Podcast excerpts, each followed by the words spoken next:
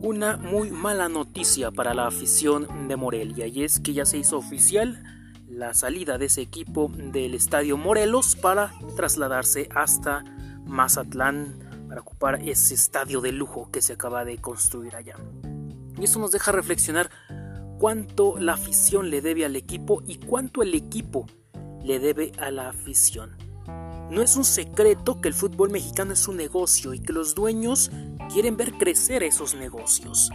Desgraciadamente, en el fútbol principalmente se ve que la gente deja el corazón en la tribuna mientras el equipo lo hace en la cancha. Pero ¿qué pasa con los dueños? ¿Qué pasa con los directivos? Cuando apuñalan a una afición como la de Morelia, si fuera cualquier otra en donde el arraigo no es tan natural, no sucedería nada. Pero en Morelia, de verdad que le dieron una puñalada a la gente.